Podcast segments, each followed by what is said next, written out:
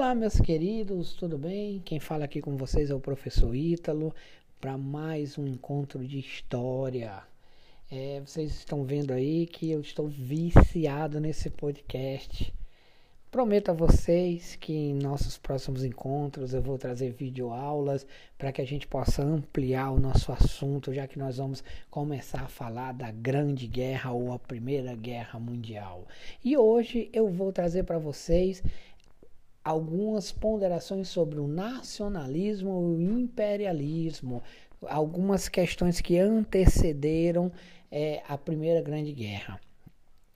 E aí é, eu começo a trazer para vocês que os conceitos de nacionalismo e imperialismo foram cunhados para explicar os fenômenos políticos e econômicos que dominaram a Europa na virada do século XIX para o século XX.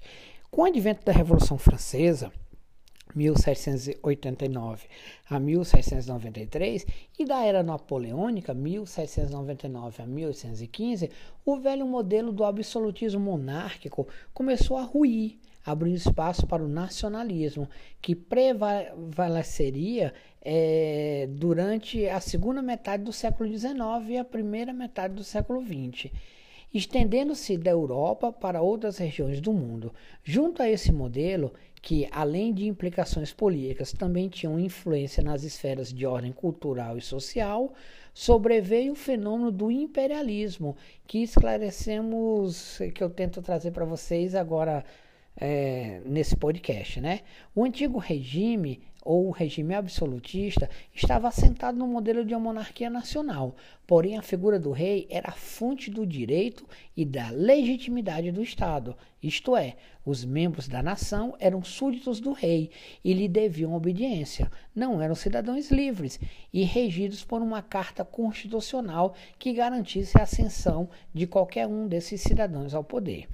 Esse modelo de nação só passou a vigorar após as guerras napoleônicas, que mudaram o mapa da Europa, destruíram o Sacro Império Romano-Germânico, que dava unidade ao continente, e insuflaram nas nações europeias, em especial na nação francesa, a ânsia pela formação de territórios delimitados e pela unidade dos reinos com características culturais semelhantes que antes eram separados por causa das linhagens aristocráticas. Bom, foi o caso, por exemplo, do processo da unificação da alemã, a unificação alemã e da unificação italiana, que resultaram na unidade de vários reinos que possuíam a mesma língua, os mesmos aspectos culturais e que estavam em territórios próximos. O Estado alemão moderno formado no século XIX, que desencadeou a Primeira Guerra Mundial em 1914, foi um dos mais bem acabados modelos de estados nacionalistas. O seu nascimento, inclusive, dá-se a uma das primeiras guerras efetivamente nacionalistas da Europa, a Guerra Franco-Prussiana, de 1870 a 1871. A nação no século XIX passou a ter até um aspecto que remetia aos elementos sangue-solo, ou seja, os membros de uma nação deveriam tanto estar ligados a linhagens sanguíneas, remetendo à mesma origem ancestral, quanto à mesma terra, que também deveria estar ocupada desde as origens mais remotas pelos ancestrais daquele povo. Além disso, a integração por meio de um dialeto, uma língua específica, também estava na base da formação nacionalista. A busca por essas raízes, entretanto, montava-se um tanto complicada, haja visto que não havia certeza absoluta da formação pura de uma nação. É, o conceito de nação ela vai é, promover a unidade nacional, tanto na Europa quanto em outras regiões do mundo, como o continente americano, e inaugura novas lutas políticas e novas manifestações culturais. No entanto, o nacionalismo também se tornou algo perigoso, haja vista que as teorias raciais para justificar a expansão das nações europeias e o processo de dominação que elas lançaram sobre os continentes africanos e asiáticos foram elaboradas nessa época.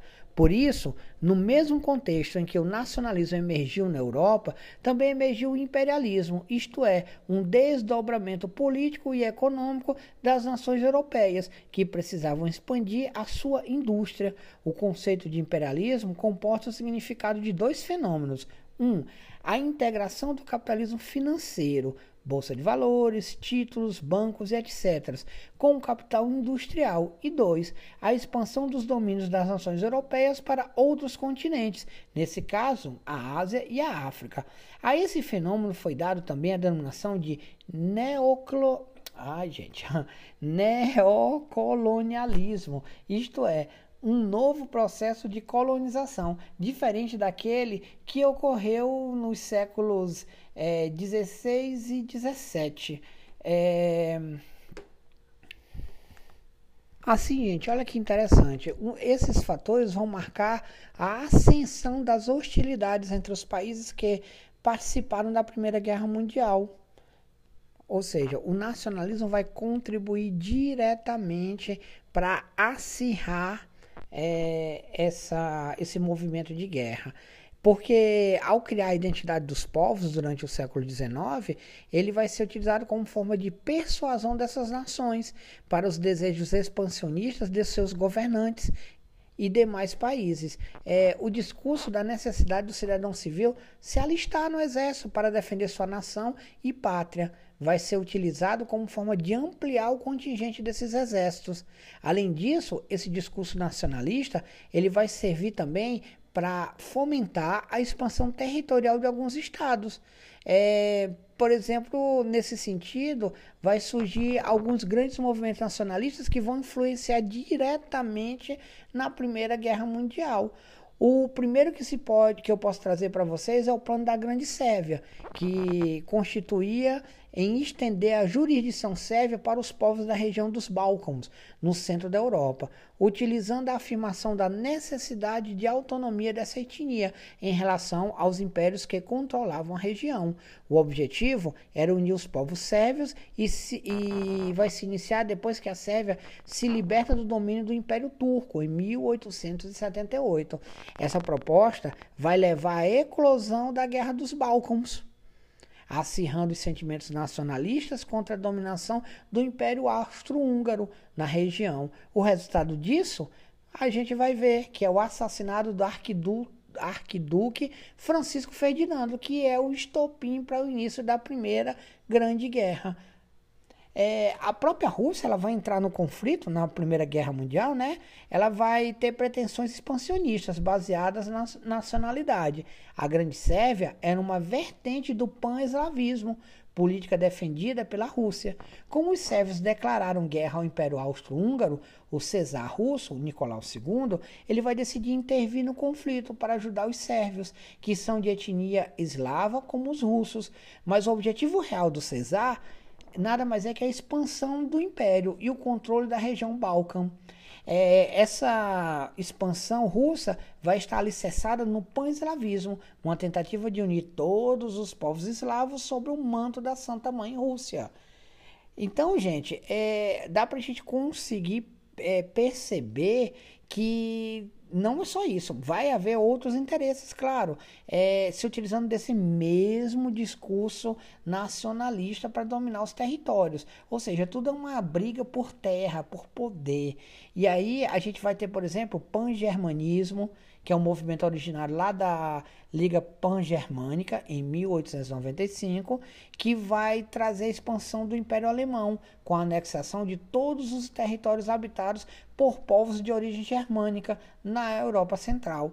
Esse discurso do pan-germanismo foi um dos argumentos que utilizados pelo Kaysar Guilherme II é, para a participação da Alemanha na Primeira Guerra Mundial, fundamentando assim sua política é, expansionista, né? E aí, assim, ó, nessa intricada, é, intricada teia de sentimentos nacionais, historicamente criados e politicamente utilizados, vai surgir o revanchismo francês contra os alemães. Na Guerra Franco-Prussiana, em 1870 a 1871, os prussianos é, da Prússia, né, o reino que conduziria a unificação alemã, venceram os franceses e anexaram ao seu território a rica região da Alsácia-Lorena. Essa perda alimentou dentro da França um sentimento de revanche contra os germânicos por parte dos nacionalistas franceses. Esse sentimento foi fartamente utilizado na Primeira Guerra Mundial como estímulo à participação dos cidadãos franceses no combate contra os alemães. Todos esses sentimentos nacionalistas, construídos ao longo do tempo, vão servir como um instrumento político pelas classes dominantes para conseguir apoio popular aos seus objetivos de expansão econômica e territorial. Bom, pessoal, é por hoje a gente fica por aqui. Nas nossas próximas aulas, nós vamos é, continuar falando sobre a Primeira Grande Guerra, a Primeira Guerra Mundial. Eu espero que vocês tenham acompanhado até aqui. Um grande abraço e se cuidem, gente.